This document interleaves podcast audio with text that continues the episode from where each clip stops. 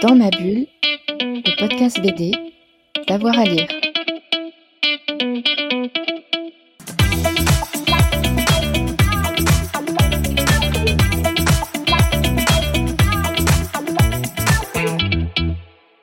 Bonjour à tous et à toutes, bienvenue dans ce nouvel épisode de Dans ma bulle, votre podcast 100% BD avec avoir à lire. Alors aujourd'hui c'est un petit peu spécial, on avait envie euh, de revenir avec euh, toute l'équipe puisque en fait on a, on a fêté notre centième épisode en un petit peu moins euh, d'un an, ça vous, vous dire si ça part vraiment dans, dans, tous les sens et dans toutes les thématiques pour Dans ma bulle. Et du coup j'ai réuni une partie de l'équipe avec moi Florian, David et Fred. Bonjour messieurs. Bonjour. Salut. Salut Jérôme. Salut à tout le monde. On va euh, faire l'émission en deux parties. On s'est dit qu'on allait parler de l'album du moment qui vraiment nous avait fait plaisir ou qui allait nous faire plaisir. Une petite euh, revue de presse de ce qui est sorti euh, en librairie. Et on va commencer peut-être avec Toutes les morts de Laila Star. C'est chez Urban. tu voulais nous en dire un mot, Florian?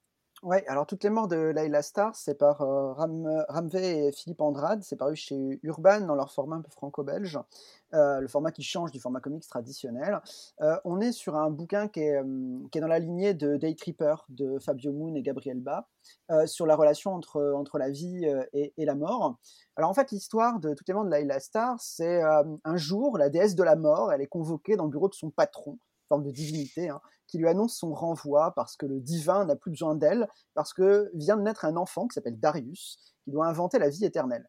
Et en guise de remerciement, de lettre de licenciement, si vous voulez, la mort reçoit la possibilité de se réincarner dans le corps sans vie de Laila, qui est une jeune femme de Mumbai, euh, donc en Inde, qui est morte euh, défenestrée. Mais cette mort, elle n'a pas dit son dernier mot. Si elle fait disparaître l'enfant qui doit inventer l'immortalité, elle pourra elle-même reprendre son activité et retrouver son siège parmi les divinités. Sauf que son plan, on le comprend, va se retrouver très rapidement contrarié, puisque quelques heures après, après avoir été réincarné sous sa forme mortelle, la mort est elle-même morte, fauchée par un camion après une course-poursuite.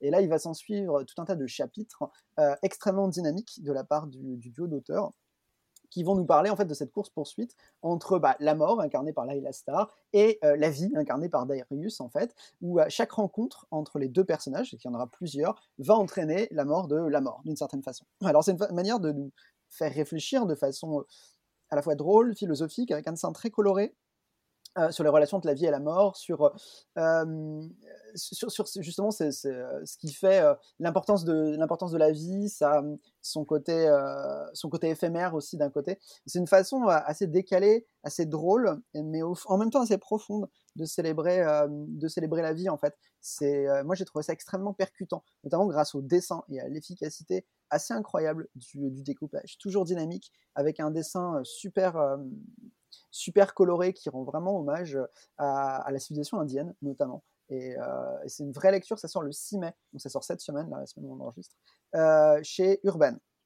Mmh. Tu, parles de Détripper, il y avait une forme de, poésie et d'un petit peu de décalage. Euh, est-ce qu'on retrouve la, même chose? Oui, complètement. D'ailleurs, c'est préfacé par Fabio Moon. C'est pas du tout un hasard parce que les auteurs se connaissent entre eux. Hein. et il y a une vraie forme de poésie hein, dans cette espèce de décalage. En fait, l'histoire même, en fait, en convoquant le, fantastique et, et, décalé, on, s'attache quand même au, au, personnage et on a un côté un peu métaphorique dans, dans, cette, dans cette BD, mais on reste quand même sur quelque chose qui n'est pas du tout euh, qui n'est pas du tout superficiel. C'est-à-dire que derrière les, réflexions, les relations entre les, personnages font qu'on est euh, finalement sur une réflexion, euh, sur une réflexion en profondeur en fait sur, les, sur, sur le caractère assez, assez éphémère de la vie. Et le fait qu'évidemment ce soit la mort qui meurt elle-même, bah, ça a un côté, un côté à la fois poétique si tu veux, et aussi un, côté loufoque.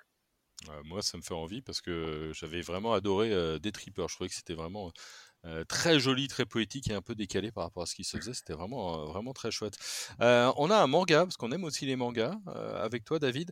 Love Me for Who I Am, ni garçon ni fille. C'est chez Ototo, alors petite maison d'édition, enfin petite, grosse maison d'édition tout de même, et qui fait du, joli, joli travail. Et toi, tu voulais nous parler de, ce manga-là Oui, oui, tout à fait. Donc, Love Me for Who I Am de Katakonayama. Qui, qui, raconte une histoire qui pourrait euh, partir comme une romance lycéenne, donc un genre très euh, battu, rebattu, euh, re-rebattu, sur, sur-rebattu, mais qui transcende un peu les, genres, puisque les deux personnages principaux, Tetsu et Mogumo, alors, Tetsu, lui, est un garçon. et Mogumo, par contre, est un personnage qui, se définit ni comme garçon, ni comme fille, en fait. Et du coup, il est à la croisée des, genres et il s'habille en fille, ce qui lui vaut bien sûr les colibés des gens de sa classe. Et Tetsu, le, voyant à un moment en détresse, lui propose de venir travailler dans le café de son frère. Et ce café est un peu particulier puisque c'est un café euh, autocono.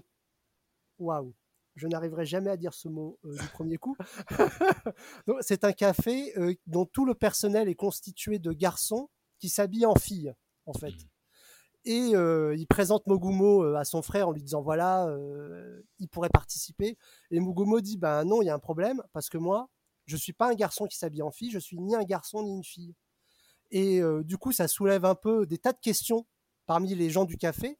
Et en fait, ils sont tous là pour des raisons différentes entre le garçon gay qui peut assumer sa part de féminité, euh, le garçon qui est euh, fondu de, vêtements féminins, qui se travestit euh, et qui a cousu tous les vêtements du café. En fait, tous les gens du personnel sont là pour des raisons différentes. Et c'est un peu tout cet univers-là qu'on va découvrir. Et entre autres, la relation naissante entre Tetsu et Mogumo, qui, bah, on le suppose, va se développer au fil des tomes qui vont suivre. Donc un, petit manga très attachant qui dépasse un peu les, les, clichés de genre et qui jongle autant sur la romance que sur l'humour, puisque histoire d'éviter euh, de, faire trop dans le drama, euh, il y a beaucoup d'humour dans l'histoire, euh, façon, façon manga avec les personnages tout rétrécis qui éclatent de rire, qui font dans l'arme et, voilà. Hmm. C'est le troisième, c'est troisième manga dans la, dans la collection Mu. Euh, qui vraiment porte sur toutes ces questions-là euh, chez, euh, chez Ototo. Donc là aussi, c'est plutôt à, conseiller. Je me tourne vers toi, Fred, avec Adabana de Noon chez, chez Kana, autre manga? Oui, alors une fois n'est pas coutume, j'ai choisi un, manga parce qu'il m'a particulièrement plu. Donc c'est un thriller addictif en trois tomes par l'autrice Non, N-O-N, voilà, et c'est d'après une idée originale de Dai Tezuka. C'est sorti en avril chez Kana dans la collection Big Kana. Alors déjà, je voudrais commencer par la définition de Adabana parce que ça va vous donner une idée de, la bande dessinée. Adabama, c'est une fleur qui ne donne pas de fruits et par extension une réalité sans fondement. Voilà. Donc c'est vraiment toute l'âme de ce manga. C'est important de le souligner. Alors ça raconte l'histoire d'un crime atroce avec des démembrements, du sang, des choses bien glauques, bien gore, qui a lieu dans une petite ville japonaise tranquille sans histoire, et la victime, c'est une lycéenne Mako, qui est la meilleure amie de Mizuki. Alors, ce qui est intéressant dans, dans ce manga, c'est que le récit révèle dès le départ le crime et les aveux de la lycéenne Mizuki, mais euh, finalement, on se laisse prendre rapidement au jeu de l'intrigue, qui est pleine de mystères, et assez rapidement, eh ben, on commence à se poser des questions sur le ou la véritable coupable de ce crime odieux. Et c'est vraiment hyper prenant. Alors là, c'est le premier tome, il est sorti euh, en avril. Mais moi, j'ai hâte de lire la suite parce que c'est vraiment hyper prenant. Ça sortira, le deuxième tome sortira euh, le 1er juillet. Et ce qui est intéressant aussi dans, cette bande dessinée, c'est que l'autrice, non, use d'un dessin euh, souvent réaliste et vraiment très très minutieux. Et euh, Kana avait vraiment rendu un, bel hommage au, travail et au dessin de l'autrice parce que c'est dans un format, pour une fois, assez bien adapté euh, à son travail, à ses belles planches. Alors, parfois, on a des scènes vraiment très très dures, hein, très crues et même parfois dérangeantes, mais tout ça, c'est jamais gratuit, c'est, euh, ça apporte vraiment quelque chose au récit et ça vient vraiment renforcer la puissance de l'intrigue. Voilà, donc j'ai vraiment de découvrir la suite, le tome 2 au mois de juillet et le tome 3 au mois d'octobre, je crois. Voilà tu voulais parler aussi du prochain Lapino?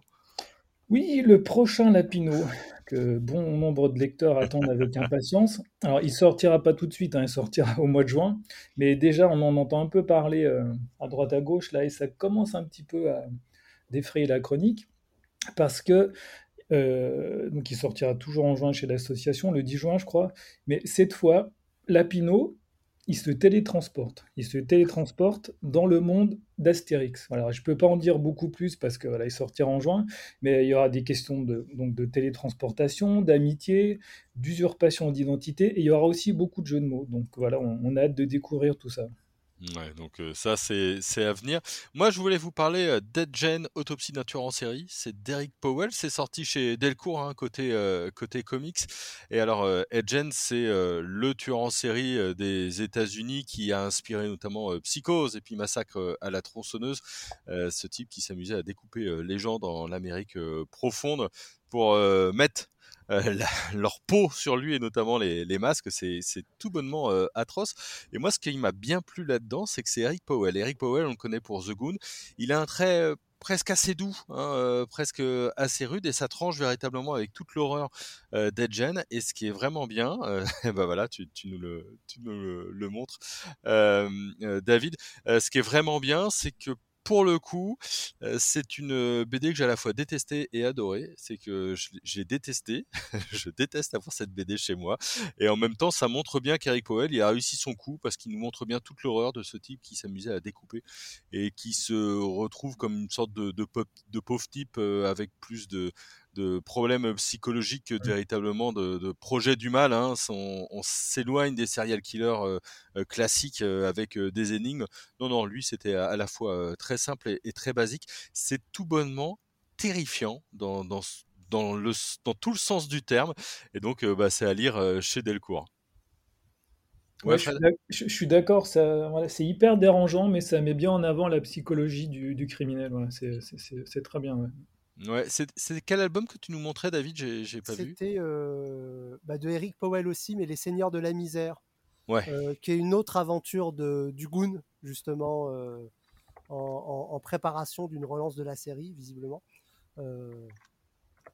Ouais, il faut, il, faut lire, il faut lire The Goon. Voici pour, pour nos conseils hein, en ce moment. Alors, messieurs, je vous propose quelques sujets d'actu, et puis vous réagissez un petit peu à chaud vous me dites si, si, ça vous intéresse ou si ça vous intéresse pas. D'accord? On est parti. Alors, le retour des MOOC en BD. Metal Hurlant sort son numéro 3. Fantasque sort son numéro 2. On a fait une, une interview euh, là-dessus. Pour vous, c'est une tendance euh, profonde ou il y a un événement d'actualité là qui fait une sorte de mode qui fait que tout le monde se précipite là-dedans? Moi, je crois à l'effet de mode. Toi, tu crois à l'effet de mode plus? Surtout pour Metal Hurlant. Euh, je, crois, je crois un peu à l'effet de mode. Ça ne veut pas dire que ça ne marchera pas, mais, euh, mais je ne sais pas si ce sera, si c'est un modèle qui sera pérenne, en tout cas commercialement. Moi je, moi, je crois que c'est un peu un non-événement. Alors, c'est un événement pour les gens qui étaient fans de Metal Hurlant dans les années 70, qui ont l'âge de nos parents. Et, mais non, moi, je trouve que c'est pas très intéressant ce qui aurait été vraiment intéressant, c'est de créer un magazine de science-fiction, de bande dessinée, mais autour de, gens vraiment d'aujourd'hui et qu'on le nomme différemment. Pourquoi le nommer Metal Hurlant? Je ne sais pas si c'est vraiment euh, nécessaire.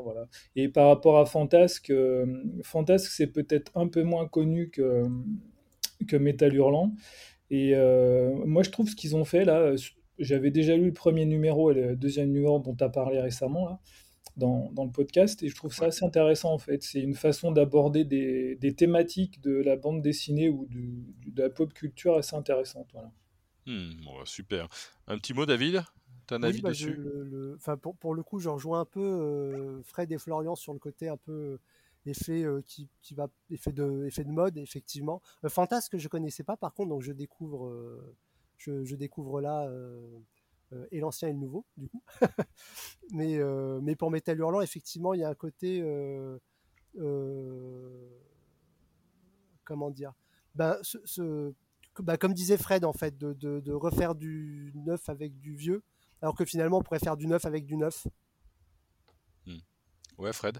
Et ce qui est intéressant avec Fantasque, le dernier qui est consacré au derrière de la pop culture, c'est ça aussi je me ouais, Oui, tout à fait. Ouais en fait, je, trouve que dans tout ce numéro, il y a une liberté de parole sur plein de sujets. Voilà, on, peut parler de tout en, toute liberté. Je trouve ça plutôt intéressant, parce que c'est un sujet un peu euh, casse-gueule et un peu euh, touchy. Et franchement, les, auteurs, tous ceux qui ont participé à l'écriture des, articles, on sent qu'il y a une liberté totale. Donc, je trouve ça assez plaisant à lire, à découvrir. Mmh. Ouais, Florian. Quant à Metal Hurlant, enfin, Metal Hurlant, euh, dans ces grandes années 70, euh, c'était un peu l'endroit où se faisait la science-fiction. Aujourd'hui, on ne peut pas dire que la science-fiction se fasse dans Metal Hurlant. C'est-à-dire que c'est plus le creuset d'une génération d'auteurs. Je pense que par exemple, si on veut lire de la bonne science-fiction, rien que si on ouvre le catalogue Casterman, on a, on a par exemple, euh, on a le dernier bouquin qu'on a chroniqué sur avoir à lire, Le Ritz d'Amory Budgen, un, jeune auteur, où finalement ces gens-là, ils sont Hugo Bienvenu et a quitté euh, la, rédaction de, de Metal Hurlant. Enfin, on, voit quand même que c'est pas là où se fait la, où se fait la, la BD de science-fiction. Hmm. Ouais, d'accord. Bon, on est, on est globalement un peu réservé sur, euh, sur Metal pour euh, le moment. Autre actu, Jean-Claude Mézières, peut-être bientôt euh, dans le Hall of Fame des Esner Awards. Il a été sélectionné, il fait partie des 17 finalistes qui seront peut-être intronisés donc, au Will Esner 2022. Est-ce qu'on est, on est plutôt content? Il nous a quittés en, en janvier. Ce serait une bonne nouvelle pour lui, pour ses fans et pour la BD française? C'est dommage d'avoir attendu qu'il soit mort, mais bon. Ouais, ça, tu sais ce que c'est. Hein. Parfois, il faut attendre, faut attendre de, mourir pour avoir tous les hommages. Un avis euh, là-dessus? Oui, ce serait mérité. Euh, clairement, Mézières, c'est un très grand auteur. Euh, moi, je, suis un grand fan de Valérian, donc je ne vais pas dire le contraire. grand auteur de bande dessinée qui a apporté énormément, y compris aux États-Unis. ce serait, pour moi, ce serait mérité. Alors bon, euh, malheureusement, euh, ce serait post-mortem, donc euh, finalement, cette reconnaissance, elle est un peu tardive. Mais, mais oui, clairement, en, tout cas, il le mérite vraiment. Hmm. Et, pour toi, David ah Pareil Oui, oui bah, c'est une récompense effectivement totalement méritée. Et effectivement, c'est ça arrive un petit peu tard, mais ça arrive. Donc c'est hmm. bien que ça arrive. C'est pas encore arrivé pour l'instant, il est que sélectionné. Hein. Ah oui, mince. Pardon, j'ai pas les choses. Bon, alors croisons les doigts pour que ça arrive. Ouais. on, parle... Euh, mais justement, parler de métal hurlant, bah, euh, voilà, enfin, c'est comme disait Florian, c'est des gens qui ont lancé des choses en, SF. Euh, mais aujourd'hui, la, SF s'est tellement répandue que lancer un, magazine pour lancer de la SF, c'est, mmh. enfin bref. Mais du coup, c'est intéressant puisque les deux sujets se retrouvent un peu liés finalement. Ouais. on, va, on va continuer à parler des morts euh, avec le, retour d'Hugo Pratt en, librairie.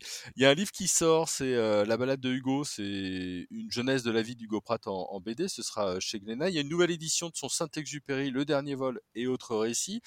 Est-ce que vous trouvez ça bien que la BD parle un petit peu de son patrimoine ou est-ce que c'est travailler sur euh, un succès encore et encore? Bah, les deux. Ouais. enfin, je, trouve ça intéressant effectivement que la BD se penche sur, sur, sur ses auteurs. Enfin, que du coup, et, et après, on, on, pourrait dire que la BD se penche sur son, sur son patrimoine s'il y avait d'autres auteurs moins connus dont la vie pouvait donner source à des, biographies, à des, histoires en BD. Et c'est vrai qu'Hugo Pratt, euh, bon, bah, c'est, un monument, donc euh, du coup, il euh, n'y a pas, y a pas beaucoup de. Est-ce, que c'est. Qu'est-ce que ça peut apporter de plus de parler de quelqu'un sur lequel il y a déjà eu 15 biographies, qui a écrit 3-4 livres sur sa vie lui-même, qui a été interviewé X fois, même à Angoulême? Euh, il y a eu deux, euh, deux, rencontres autour de Corto avec les nouveaux auteurs et la projection d'un documentaire sur la période argentine du Goprat. Donc euh, voilà, on apprend plein de choses pour ceux qui connaissent pas et on revoit plein de choses pour ceux qui connaissent. Donc du coup, effectivement, on surfe un peu sur, sur une vague et on, peut se poser la question, bah, qu'est-ce que ça va apporter de nouveau, en fait, d'intéressant pour ceux qui connaissent ou s'intéressent à la vie de Hugo Pratt, quoi. Hmm. Rééditer Pratt, c'est important. Hein. Le dernier vol de Saint-Exupéry, c'est vraiment bien. Hein. Euh, enfin, toute l'œuvre de Pratt est bien, hein, mais. Euh, je, parlais de l'autre, pardon. Oui, oui, non, non, mais. mais, une BD de plus sur Pratt, je sais pas, je suis pas sûr, parce que effectivement, comme tu le dis, euh, Pratt, il a eu. il a une, sa vie est un roman en, elle-même, donc elle est intéressante, mais, mais c'est vrai qu'il a, il a beaucoup, beaucoup de. Enfin, il a beaucoup parlé de lui, il a beaucoup parlé sur lui. il a fait l'objet de, de travaux déjà. Bon, euh, si ça peut permettre à une nouvelle génération de, découvrir Pratt, pourquoi pas? Parce que en vérité, je, ne suis pas sûr que les récits de Pratt soient tant lus que ça, en réalité, surtout les vieux. Mmh. Euh, peut-être que la, reprise par Vives relancera, relancera le truc, mais, mais je suis pas sûr que, que, par exemple, la balade de la Mercellée, ça se vende encore beaucoup. Euh. pourquoi pas pour faire vivre le fond? Parce que Pratt, c'est un auteur important, c'est un auteur qui a marqué beaucoup d'auteurs contemporains, je pense, notamment. Mais, et c'est important de faire vivre son patrimoine. Après, bon, une BD de plus sur Pratt, je ne suis pas sûr que ce soit un, grand événement. Mmh. Un, avis pour toi, Fred? Ouais, je vais pas rajouter grand-chose parce que je rejoins assez ce qui vient d'être dit. Et oui, c'est des livres de fond, on travaille dessus et je me demande, comme Florian, qui ça va intéresser. Voilà. Qui lit encore Hugo Pratt à part nous. Euh, mais euh, non, non, mais oui, on se pose la question, mais c'est la même chose pour Gaston, c'est la même chose pour euh, Tintin, voilà, Tintin un peu plus, mais bon, toutes ces œuvres de fond, là, voilà, c'est intéressant, mais qui, qui s'intéresse. Après, oui, l'idée, c'est de faire vivre, mais pour qui et pourquoi, voilà. Donc, il hmm. faudrait poser la question aux éditeurs. oh bah, ils auront, une, ils auront forcément une reste. Ben oui, évidemment. allez, autre sujet, le ministère secret. Vous savez, Johannes Farr, Mathieu Sapin, euh, qui va être euh, adapté à, l'écran. Euh, bonne nouvelle ou on a toujours un petit peu peur hein, C'est cette BD qui imagine plein d'anciens présidents de la République se transformer en, sorte de, super-héros. Vous êtes plutôt enthousiaste, vous irez le voir hein? Ça dépend, ça dépend qui va réaliser, ça dépend quels, seront les acteurs, ça dépend de plein de facteurs. Après, ça peut être super drôle, super bien fait, ça dépend comment c'est fait et avec qui, c'est toujours le, même problème. Donc, j'ai hâte de. J'ai bien aimé la bande dessinée parce que le duo fonctionne très bien. Et euh, ouais, j'ai hâte de voir quand même ça, mais j'ai un peu peur aussi parce que les adaptations en BD, euh, soit c'est très très bien, soit c'est hyper nul. Et euh, il y a 80% d'hyper nul. Donc on a fait une série là-dessus, on, sait ce qu'on est. tous les mercredis, là, on en parle avec Thomas Bonicel et, et Cyril Jacquins. Ouais, David? Et bah, du coup, oui, je pense. alors, j'ai pas lu la BD, du coup. et je pense que pour le film, j'attendrai de voir à quoi ressemble la bande-annonce pour me faire une première idée. Ouais. Et puis, dernier sujet, bah, tu en as déjà parlé un petit peu, Fred, c'est Gaston, la reprise avec le procès, avec tout un tas de choses. qu'est-ce qu'on peut, qu'est-ce qu'on peut en dire de, de ça? Est-ce que vous avez un avis sur cette reprise de Gaston Lagaffe? Imitation, hommage ou plagiat? On touche pas à Gaston. Don't touch Gaston. Peut être aussi radical, mais. Bah, déjà, est-ce que ça va se faire? Parce que il y, a toute une question juridique qui va bientôt être tranchée, d'ailleurs courant mai, puisqu'il y a hum, Isabelle Franquin qui euh, détient les, droits de, son défunt père, euh, a lancé une procédure euh, en, justice hein, pour pas que paraisse l'album au mois d'octobre lancé par, enfin relancé par Dupuis. Est-ce que déjà ça va pouvoir se faire? C'est la première question, avant même d'aborder le, côté est-ce que ça a une pertinence? Moi, c'est une question d'interprétation de contrat. On verra ce que dit la justice belge. C'est pas, pas dit encore. Hein. Mmh. Ouais, c'est vraiment, euh, c'est vraiment euh, à voir. Je termine rapidement. Alors, pour Fred et, pour toi, Florian, euh, peut-être une émission, là, puisqu'on en a fait 100, une émission que vous avez animée et que vous avez beaucoup aimé, l'un ou l'autre. Une rencontre avec une autrice ou un auteur ou un sujet. J'ai le droit de dire deux. Ouais, allez, deux, vas-y. vas-y, euh, Florian. Hyper dur comme question. Ouais, je sais. J'ai beaucoup aimé euh, la rencontre que j'ai faite avec euh, Marcello Quintanilla. Euh, en octobre à Saint-Malo. Euh, déjà parce qu'il est super sympa, c'est un auteur qui est super cool, euh, qui, est vraiment vrai. Enfin, ses réponses étaient vraiment spontanées, etc. Donc on a passé un super moment. Et il a gagné le Fauve d'Or quelques, quelques mois plus tard, et je l'ai vu le, jour, quelques heures avant qu'il gagne. Et on s'est rappelé cette émission, donc ça, ça crée des, bons souvenirs. Et sinon, sur un sujet beaucoup moins drôle, l'émission que j'ai fait récemment, qui a été publiée la semaine dernière sur Victoria Lomasco, notamment sur cette autrice russe qui a été contrainte de quitter, euh, de quitter la Russie en raison de ses positions politiques euh, anti, euh, anti-régime de Poutine. là, sur un plan bande dessinée actualité qui me semblait qui me semblait intéressante. Alors, j'ai pas discuté avec Victoria Lomasco parce que son, français n'est pas, pas très bon, donc pour l'émission, c'était pas possible. Mais avec son éditeur, Gauthier Ducatel, qui nous a parlé, qui nous a parlé un petit peu de sa, de sa situation et de son œuvre, surtout très très pertinente, qu'il faut relire pour comprendre un peu les enjeux aujourd'hui en Russie. Hmm. Fred c'est vraiment dur, comme c'est vache comme question. Euh, non, mais je vais, je pense à des rencontres, des interviews que j'ai faites récemment, là en particulier Emmanuel Guibert, avec qui j'ai euh, discuté pendant une heure et demie, et aussi Émilie Plateau, Anne Simon, que je rencontrais pour la première fois. C'était vraiment une très belle rencontre. On a échangé plein de choses sur plein de sujets différents. Et euh, sinon, autre... Alors, il y a une émission qui va bientôt arriver, qui va durer aussi très longtemps qui a été enregistré à Liège autour d'une BD qui est sortie euh, chez. Je vois Jérôme qui rigole. Ouais, parce que je vais faire le montage, ouais. Et euh, voilà, on a passé vraiment un très bon moment avec les, les, les deux autrices et la, la, responsable du magazine. Vous écouterez, c'était vraiment euh, très bien. Et sinon, bah, bah, moi j'aime bien les émissions un peu chorales où on est plusieurs, où on parle de, de plein de choses, de sujets, comme les, les, émissions dans ma valise de l'été, voilà, des choses comme ça, où c'est vivant, dynamique, on se coupe la parole, on s'engueule un peu, et voilà ça c'est plaisant. vivement les, vivement les, les, les, les engueulades. Euh, toi, tu voulais juste euh, rajouter un petit mot, euh, pardon, pardon, je, je, je, je t'ai mangé, avec notamment Last Girl Standing de Trina Robbins. J'ai toujours un truc à rajouter, moi, c'est plus. Ouais. oui, alors Last Girl Standing, c'est une autobiographie de Trina Robbins qui est parue chez Bliss. C'est pas une bande dessinée, pour une fois, voilà. c'est un, un, livre avec des textes, du texte et plein d'illustrations. C'est vraiment un très beau bouquin qui a été traduit par euh, Marie-Paul Noël et qui vient euh, vraiment souligner l'importance de cette autrice qui, était, euh, qui est, qui est toujours vivante, une icône féministe qui a eu plusieurs vies et qui a surtout créé dans les années 70 la première anthologie de comics 100% féminine qui s'appelait Women Comics. Alors il avait été publié quelques années chez, L'éditeur américain. Et euh, je suis vraiment content qu'ils soient enfin édités en France par Bliss parce que ça méritait euh, que l'on mette l'accent sur Trina Robbins, euh, une, autrice indispensable et inoubliable dans l'histoire de la bande dessinée mondiale. donc c'est paru chez Bliss il y, a, il y a quelques mois. Et aux, auteurs, ce serait bien de voter pour elle pour, pour, un prochain, pour un prochain fauve. Oui, enfin, pour le, le, Grand Prix, pardon, pas pour un prochain fauve, pour le Grand Prix, parce que c'est quelqu'un qui finalement, euh, de par sa trajectoire, de par son rapport à la bande dessinée, de par ce qu'elle a fait, ce qu'elle a initié, euh, ça fait, ça fait d'elle quelqu'un d'important, et dans la bande dessinée underground, finalement, euh, américaine, c'est un nom qui finalement est, quasiment aussi important que quelqu'un comme Robert Crumb. Donc lisez Trina Robbins et lisez son autobiographie, c'est vraiment bien. Eh ben c'est parfait. Merci beaucoup à tous les trois. Merci, à bientôt. Ciao. à toi. Allez, voilà pour cette petite euh, émission. On l'a fait un peu sur le pouce, hein, on, on, vous l'avoue, pour euh, la centième, allez, la, la 102e. Euh, merci à tout le monde et puis on va se retrouver euh, très vite sur euh, Dans ma bulle. En ce moment, on est à 3, 4, voire 5 émissions par semaine.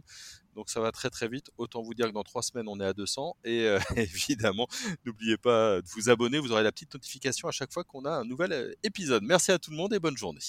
Dans ma bulle, le podcast BD D'avoir à lire.